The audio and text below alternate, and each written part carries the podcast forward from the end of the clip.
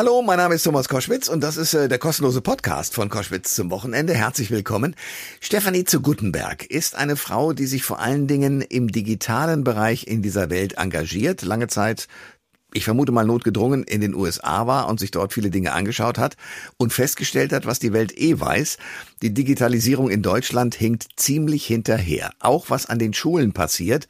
Lehrerinnen und Lehrer können den Schülerinnen und Schülern häufig nicht vermitteln, auf was man im Internet so alles achten muss. Das möchte sie ändern, hat dafür ein Buch geschrieben und erzählt mir jetzt in diesem Podcast genau, was man eigentlich tun kann und wo ja viele Jugendliche eigentlich eine viel bessere Idee, was das Netz angeht, hätten, wenn man sie denn ließe, als die Erwachsenen. Also viel Spaß mit äh, Stefanie zu Guttenberg. Der Thomas Koschwitz Podcast.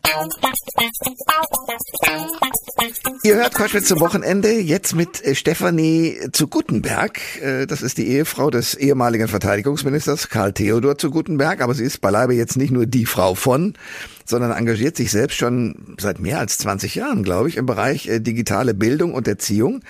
Und aktuell ist zu diesem Thema ein Buch jetzt erschienen von ihr, das heißt, wir können das besser. Erziehung, Bildung und Leben in der digitalen Realität. Frau zu Gutenberg, willkommen in der Sendung und herzlich willkommen. Vielen Dank, ich freue mich sehr da zu sein. Danke. Ich habe das Buch gelesen und muss sagen, ich ähm, habe so erlebt, also vor 2010, glaube ich, waren Sie ja im Fernsehen auch schon mal mit äh, einem digitalen Thema. Da ging es irgendwie darum, irgendwelche Täter, die im Netz äh, ihr Unwesen treiben, zu, zu fischen sozusagen. Ja. Und jetzt kommen richtig. Sie sozusagen über Amerika zurück, ein bisschen aufgepimpt, weil die machen da ein paar Dinge deutlich besser als wir hier in Deutschland. Darüber will ich gleich reden, weil der Weg von Ihnen, also der Familie zu Gutenberg nach Amerika, war ja kein freiwilliger sondern hatte zu tun damit, dass ihr Mann abgeschrieben hatte bei der Doktorarbeit, Riesenaufregung. Und Sie schreiben sehr schön, dass der Spiegel, der, der auch zur Ironie neigt, äh, von den fabelhaften Gutenbergs plötzlich sie alle so zu einer Art ja Geächteten gemacht hat. Wie war das? Tja, äh, ich glaube, wie die Worte das schon sagen, das war ähm, es war, es war keine einfache Zeit. Ne? Aber ähm, es ist es, es, es, zum Schluss, also ich bin ja jetzt sozusagen retrospektiv, ja. ähm, äh, war das eine, eine unfassbar schwierige Zeit und hat uns vor sehr viele, also uns alle vor sehr viele Herausforderungen gestellt. Aber ähm, äh, wie das manchmal so ist mit solchen Situationen in, in, in einem Leben, ohne das wären wir natürlich auch nicht nach Amerika gegangen. Mhm. Und äh, die vielen auch positiven Erfahrungen und die vielen ähm, Einblicke und sozusagen und den, die breitere Weitsicht, die man dort gewinnen konnte in dieser Zeit und die vielen Erlebnisse und Erfahrungen, die hätten wir natürlich so nicht gemacht. Also insofern, ähm, ich weiß nicht, also dankbar ist, glaube ich, wahrscheinlich falsch, falsch beschrieben, aber ich bin trotzdem glücklich, denn es hat ein, ein, eine ganz neue Tür geöffnet und die hat auch wieder ganz neue Wege aufgezeigt. Ja, wir können das besser. So heißt das Buch von Stefanie zu Gutenberg. Es geht darum, äh, dass wir in Deutschland, was das Digitale angeht, ziemlich hinterherhinken. Das ist ein ziemlich spannendes Buch, weil es auch darum geht, wie man ähm, zum Beispiel auch die Kinder mit äh, den Handys und den Möglichkeiten und den verschiedenen äh, Plattformen, die es da so gibt, wie man die da heranführen kann. Beziehungsweise, mhm. dass man meistens als Eltern eigentlich hinten dran steht und gar nicht mitkriegt, wie schnell eigentlich die Kinder einen die Eltern dann da heranführen. Aber da kommen wir gleich noch dazu. Ähm, Sie schreiben in Ihrem Buch auch, dass Sie diesen ganzen Föderalismus für ziemlichen Blödsinn halten. Also, dass man aufhören muss, das Schulwesen sozusagen auf ein Bundesland zu konzentrieren, sondern dass es endlich bundeseinheitlich gelöst werden muss. Warum fordern Sie das? Naja, also ich, ich beschränke, also dass wir ein, eine dringende Bildungsreform brauchen, ich glaube, das ist, ähm, also das ist das eine Thema, aber das ist natürlich der nächste große Tanker. Ich, ich setze mich ja nun vornehmlich ein dafür, dass wir endlich ähm, das Thema äh, Digitales in unseren Unterricht und in die Schule und all die Themen, die damit zusammenhängen, in, in, in eine Ausbildung integrieren. Und wenn wir es nicht einmal schaffen, sozusagen deutschlandweit ähm, WLAN in Schulen zu installieren. Also davon, äh, ja, also hm. äh, 36 Prozent der deutschen Schulen haben WLAN. Das ist ein Armutszeugnis der allerersten Kategorie. Ähm, und, und, und jeder kocht so sein eigenes Süppchen. Und manchmal äh, hat man das Gefühl, dass innerhalb von Gemeinden die, die Schulen unterschiedliche Sachen machen. Also das ist in meinen Augen ein totaler Wahnsinn, weil offensichtlich gehen die Dinge nicht vorwärts. Und äh, in dem Sinne ist der, dieses, dieser Föderalismusgedanke äh, ein, ein absoluter Hemmschuh. Also ich glaube, was Digitalstandards an Ausstattung, an Ausbildung ist, müsste es absolut zentral gesteuert sein. Okay, aber nun ist es so, dass man ja, ich, ich spiele ein bisschen den Advocatus Diaboli, ja, ja. Ähm, dass ja durchaus Lehrerinnen und Lehrer auf dem Standpunkt stehen und auch stehen könnten, äh, dass das Haptische, also Bücher und äh, die Tafel, wo noch dran geschrieben wird, doch das viel bessere Lehrmittel sein müsste als ein Computer, wo man irgendwann schlechte Augen kriegt, weil man immer nur auf die Mattscheibe guckt. Ja, ich meine, das, äh, die sollen ja auch nicht von morgens bis abends am Computer hängen, ja, sondern es ist ja nur, wenn man so will, eine, eine, ein unheimlich groß dazu, großer dazugekommener hm, Werkzeugkasten. Und äh, das bedeutet ja nicht, dass man nicht nach wie vor mit dem Stift schreibt. Das bedeutet auch nicht, dass man da nicht nach wie vor auch an eine Tafel geht und auch ein Notizheft hat und, und, und, und Handschrift lernt und so weiter. Also das hört ja nicht auf. Nur das Thema Digitales zu integrieren und sich auch zu fragen, es werden zum Beispiel viele Jobs werden in die Zukunft verschwinden. Das ist, äh, kann Sie, können Sie überall nachlesen. Die Zahlen werden immer mehr. Dafür werden sehr, sehr viele dazukommen. Und diese, die da dazukommen, die haben sehr viel mit dem, mit, mit, mit technischen oder mit digitalen ähm, Themen zu tun. Und dann gibt's auch äh, ganz viel weitere Fragestellungen, nämlich ähm, die Frage nach den ähm, Schlüsselqualifikationen der Kinder und der Jugendlichen in die Zukunft hinein. Also sprich, was müssen die in der Zukunft können, was wir so nicht unbedingt können mussten.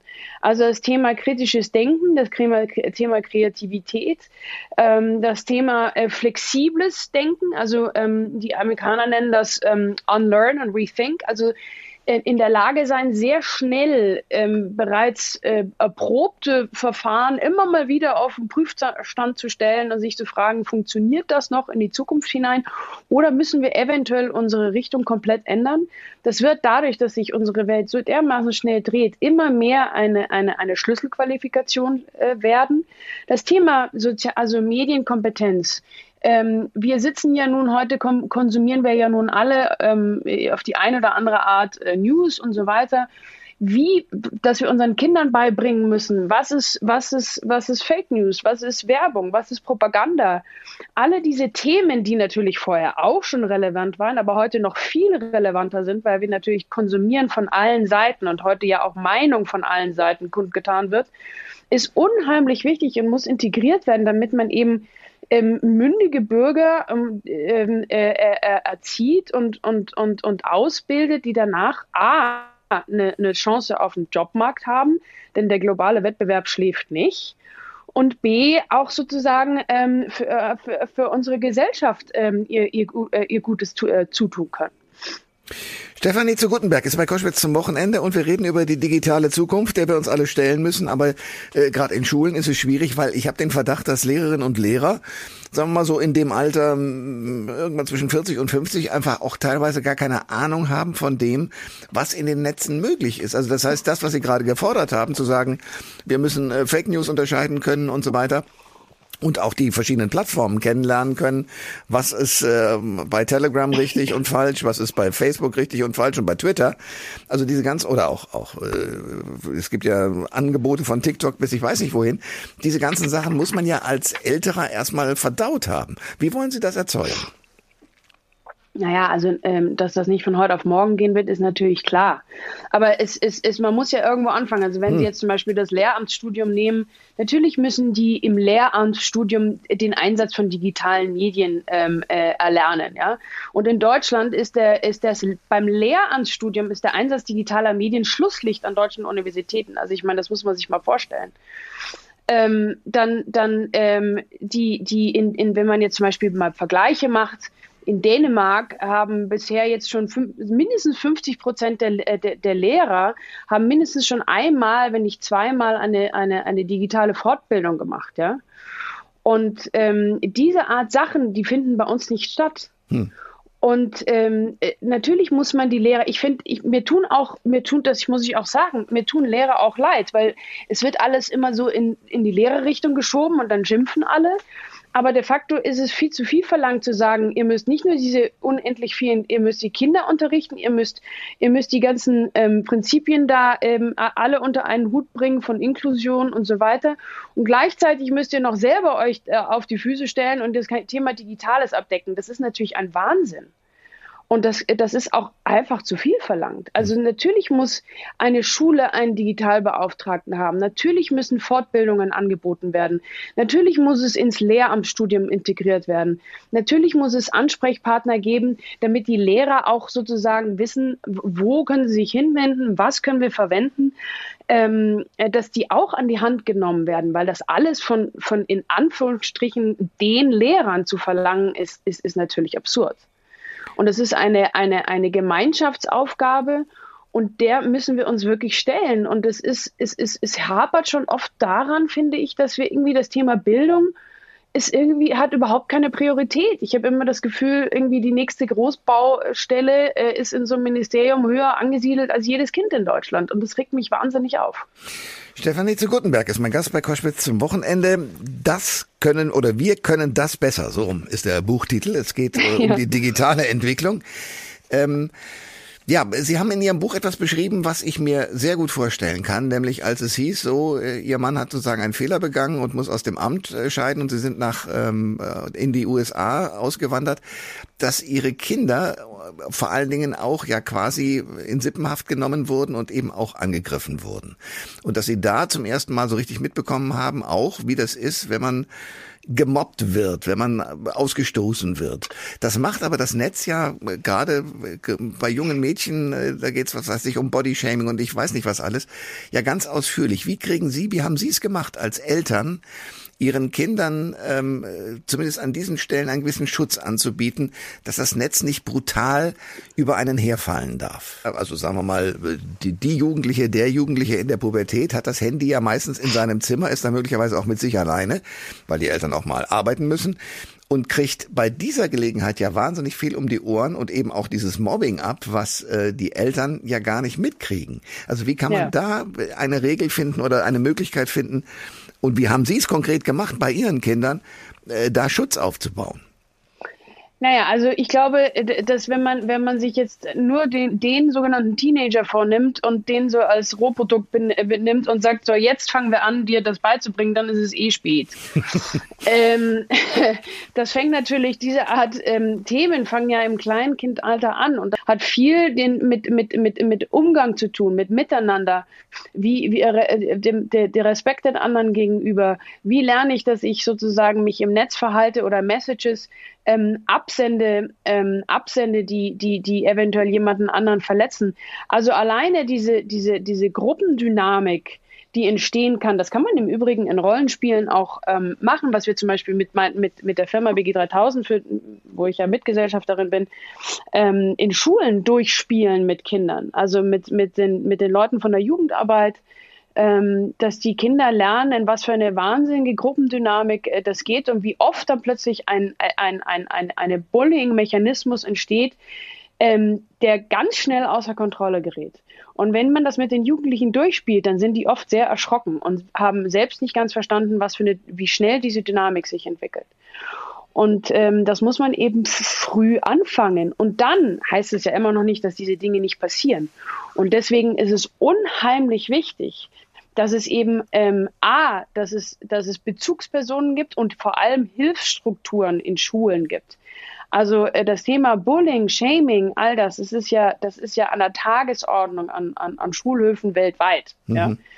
Ähm, vor allem über die digitalen Medien. Die Schulen, die da am besten mit umgehen, das sind solche, die sozusagen echte Hilfsstrukturen ähm, haben, die, die wirken. Also wo sind meine Ansprechpartner? Wird mir tatsächlich geholfen? Also diese Frage, wenn ich um Hilfe suche als Kind, als Schüler, der betroffen ist und weiß, ich gehe dahin und es wird ernst genommen, ist das ja schon ein Riesenschritt vorwärts. Also wenn Sie sich denken, ich habe ja nun viele, viele Jahre im Kampf gegen den sexuellen Kindesmissbrauch gearbeitet und äh, dort, und das gilt bis heute immer noch, musste ein Kind bis zu achtmal einen Erwachsenen um Hilfe fragen, bis ihm geglaubt wurde, mhm. dass es überhaupt stattfindet. Mhm. Achtmal. Sprich, wir glauben diesem Kind achtmal nicht und dem Erwachsenen, der es im Zweifel tut, eher. Dabei müsste das ja umgedreht sein, nicht? Also Kinder lügen ja viel weniger gut als Erwachsene und, ähm, und haben das noch viel weniger drauf. Und wenn ich als Kind weiß, es sind Strukturen da und ähm, die mir, wo mir geholfen wird. Und das nächste ist, ich muss genauso als junger Mensch in dieser Gesellschaft lernen, dass das, was ich da tue, online wie offline, kann Konsequenzen nach sich ziehen. Also wenn es rauskommt, dass ich jemanden digital gebullied habe, zum Beispiel im Schulumfeld, dann muss es Konsequenzen dafür geben, dass das nicht in Ordnung ist, dass das nicht geht. Aber wenn wir das nicht leben und wenn wir das nicht einführen, dann geht es natürlich außer Rand und Band. Und das ist so das Gefühl, was eben auch viele, viele zu Recht haben. Wir können das besser. Das ist das Buch von Stefanie zu Gutenberg und es gibt ein Kapitel, das überschreiben Sie, wenn Kinder die digitalen Regeln bestimmen würden, hätten wir ein Problem weniger. Wieso? Weil ich immer wieder erstaunt bin, ähm, dass, wie, wie, wie, gut die sich teilweise, äh, äh, weil, wie gut die sich teilweise auskennen. Also, ähm, äh, also sei es jetzt mal mit, mit, mit, mit äh, Cyber Safety and Security, ja, die sind mit ihren Passwörtern zum Beispiel, jetzt machen wir ein kleines Beispiel Passwort, in Deutschland, glaube ich, ist es immer noch irgendwie Hallo 123 oder irgendwie sowas in dem Dreh. und ähm, also die meisten Menschen benutzen dieselben Passwörter. Es, es ist eigentlich ein Basic-Thema, aber es ist de facto so. Die Jugendlichen ähm, wissen oft sehr viel besser, was, ähm, was ähm, Sicherheitseinstellungen betrifft. Sei es schon alleine darum, dass äh, gewisse Accounts vor irgendwelchen Menschen geheim gehalten werden müssen. Ja? Mhm. Also äh, jetzt mal ganz platt ausgedrückt. Und deswegen sage ich ja auch immer, es ist wichtiger, dass die Eltern Ansprechpartner sind. Deswegen glaube ich auch an Verbote nicht. Also zum Beispiel Passwort, äh, Datensicherheit, da sind die sehr viel geschulter manchmal, als, als man glauben würde, dass sie sind. Ähm, auch dass auch dass sie dass sie dass sie ähm, äh, das Thema ähm, ähm also Sie haben es vorher angesprochen das Thema Bodyshaming und so es ist ein großes Problem natürlich für Mädchen weil dieses ganze sich vergleichen mit anderen natürlich besonders in den Teenagerjahren etwa ein ganz ganz großer Aspekt des Heranwachsens ist und diese Peer, also diese Zugehörigkeit und sich sozusagen, ähm, wo, wo gehöre ich hin, das ist natürlich eine sehr spezielle Zeit. Aber es gibt auch immer mehr Jugendlichen, die sich durchaus auch dessen bewusst sind und, und, und auch unterschiedliche ähm, äh, Körperbilder und so weiter, die, dass sie wissen, was sie da ansehen. Also wenn man sie fragt, sind sie viel weniger hinter Mond, als wir äh, alten Erwachsenen äh, manchmal glauben, dass sie sind. Okay. Und äh, wenn man sie fragt, was würdet ihr gerne anders haben, dann, dann, dann wissen die sehr genau, was sie antworten, denn sie brauchen nach wie vor unsere Hilfe. Und sie brauchen unsere Hilfe im Umgang mit dieser digitalen Welt und dieser digitalen Realität. Und das fordern sie auch. Ja? Und ich glaube, es ist unheimlich wichtig und es ist, weil sie ja damit geboren sind, quasi, wenn man so will. Also die kennen ja viele junge Leute, die, die kennen das ja nicht mehr ohne. Und ähm, die wissen ganz genau, was sie wirklich brauchen und was sie wirklich gerne hätten. Das erleben wir ja auch immer, wenn wir in Schulen reingehen. Die Fragen sind sehr spezifisch und sie sagen, wir hätten so gerne, dass man uns hier noch mehr unterstützt. Wir wissen, dass, das, dass wir das besser können müssen, aber es gibt niemanden, an den wir uns wenden können. Also insofern glaube ich, ist es tut man gut daran, sich durchaus die jungen Menschen an den Tisch zu holen und, und, und mit ihnen zu diskutieren, anstatt immer nur über sie zu diskutieren. Stefanie zu Gutenberg hat das Buch geschrieben, Wir können das besser. Sie ist zu Gast bei Koschwitz zum Wochenende. Ich vermute mal, dass Sie dieses Buch geschrieben haben, damit Politikerinnen und Politiker, die im Bildungssektor tätig sind und Entscheidungen fällen können, das genau jetzt tun. Oder für wen haben Sie es geschrieben? Ehrlich gesagt, ich weiß gar nicht, ob ich das für Politiker, Politikerinnen geschrieben habe. Ich glaube, ich habe es für alle geschrieben, die, die, ähm, die ähm, irgendwie deren, die, die Zukunft der jungen Generation am Herzen liegt und die noch so ein bisschen ähm, unsicher sind, was das Thema Digitales betrifft und auch die, der allgemeine Bildungszustand in Deutschland. Und ähm, ich, das ist ja kein, das ist wirklich, äh, dieses, dieses Thema erhobener Zeigefinger liegt mir total fern. Aber ich habe mit, mit allen Facetten als Mutter, als Unternehmerin und als teilweise auch öffentliche Person habe ich sehr viele Perspektiven auf dieses, auf dieses Leben um uns herum gewonnen und ähm, natürlich auch aus dem Berufsleben. Und ich habe das, diese Erfahrungen aufgeschrieben und die sollen eben äh, vielleicht aufrütteln und ein bisschen aufwachen, aber auch gleichzeitig zur Hand nehmen und an Tipp, Tipps und Ratschläge geben, wie man sich eben doch aufstellen kann, ohne, ohne zu viel Angst zu haben davor, sondern eher mit, mit offenem Visier, die sich diese Zukunft, aber auch genauso die Problematiken dieser Zukunft anzusehen. Weil ich glaube, nur mit diesem offenen Visier werden wir es auch hinkriegen, ähm, das, äh, das richtig und gut anzugehen. Ja, ich habe eine Tochter, die ist inzwischen äh, alt genug und äh, leitet eine Station im Krankenhaus. Mein Sohn hat äh, drei Kinder. Ähm, deswegen habe ich mit großem Interesse das äh, Kapitel gelesen, mein Kind will Influencer werden. Gut so. Ja. Ich hätte bei meiner Tochter alle Himmel und äh, andere Wege genommen, damit ich das verhindern kann. Warum schreiben Sie, das ist gut so, wenn jemand Influencer werden will? Ja, ein bisschen vielleicht, was ich vorher gesagt habe, dass ich, ähm, dass, äh, dass äh, für, für, für die Jugendlichen von heute ist Influencer einfach ein weiterer Beruf. Ja? Und viele sind dann, wenn sie ganz jung sind und sagen, sie wollen Influencer werden, dann sehen sie natürlich ein bisschen mit ein bisschen Naivität, weil sie glauben, ja, die rennen rum, äh, sind an den tollsten Orten dieser Welt, verdienen ja. massenhaft Kohle und ja. tun eigentlich nichts, außer irgendwie Drinks am Strand schlürfen oder so. Ja, genau. Ja. So, ähm, jetzt ist es aber so, wenn diese Kinder das tatsächlich wollen, wir zum Beispiel, wir machen ja auch ähm, bei unseren Schulungen in den, äh, mit meiner Firma in den Schulen arbeiten wir oft mit ganz bekannten Influencern zusammen. Das ist dann ganz spannend, weil dann kommen ja, das ist ja wie Popstars, die ja, an die genau. Kommen. Ja, ja. Und wenn die dann aber sich hinstellen und äh, tatsächlich mal anfangen zu erzählen, wie unfassbar mühsam und zeitaufwendig und arbeitsintensiv der ja. sogenannte Beruf Influencer ist, ja. dann haben sie schon mal die Hälfte derer, die vorher Influencer werden wollten, merken plötzlich, ui, ähm, das ist doch nicht, das ist, hat doch was mit Arbeit zu tun. Also Punkt Nummer eins. Punkt Nummer zwei, das Influencer sein, also dieser, dieser, dieser Wunsch, Influencer zu sein, kommt ja daher mit ganz vielen unterschiedlichen, mm, äh, wenn man so will, ähm, äh, äh, wie sagt man, Fertigkeiten, die mhm. die dann lernen. Also sei es Fotografie, sei es Texten, sei es äh, Licht, sei es Vermarkten. Ähm, das sind ganz viele unterschiedliche Qualifikationen, die viele Firmen heute ganz händeringend suchen. Ich kenne x Unternehmer, die ich, mich jedes Mal fragen, hast du nicht irgendjemanden, der für uns Social Media machen könnte?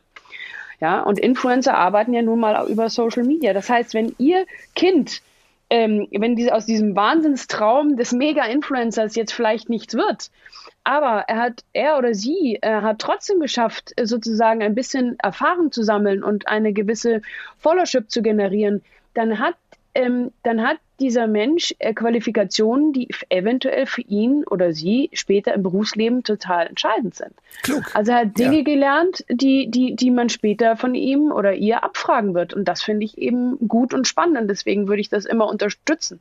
Weil die, es wären trotzdem immer noch nicht alle Influencer. Sie sind ja, ich weiß, ich wollte Tierarzt werden, ich bin auch nicht Tierarzt geworden. Ich weiß nicht, was Sie werden, werden wollten, aber. Auch sowas ja? erstmal, ich, alles, bis hin zum ja. Schriftsteller und so weiter und bin dann in den Medien gelandet. Irgendwas mit Medien. Stefanie zu Gutenberg, wir können das besser. Ähm, ich glaube, das war schon im Radio ganz gut, was wir beide gemacht haben. Jedenfalls vielen, vielen Dank für das Gespräch. Vielen Dank, es hat mir großen Spaß gemacht. Der Thomas Koschwitz Podcast.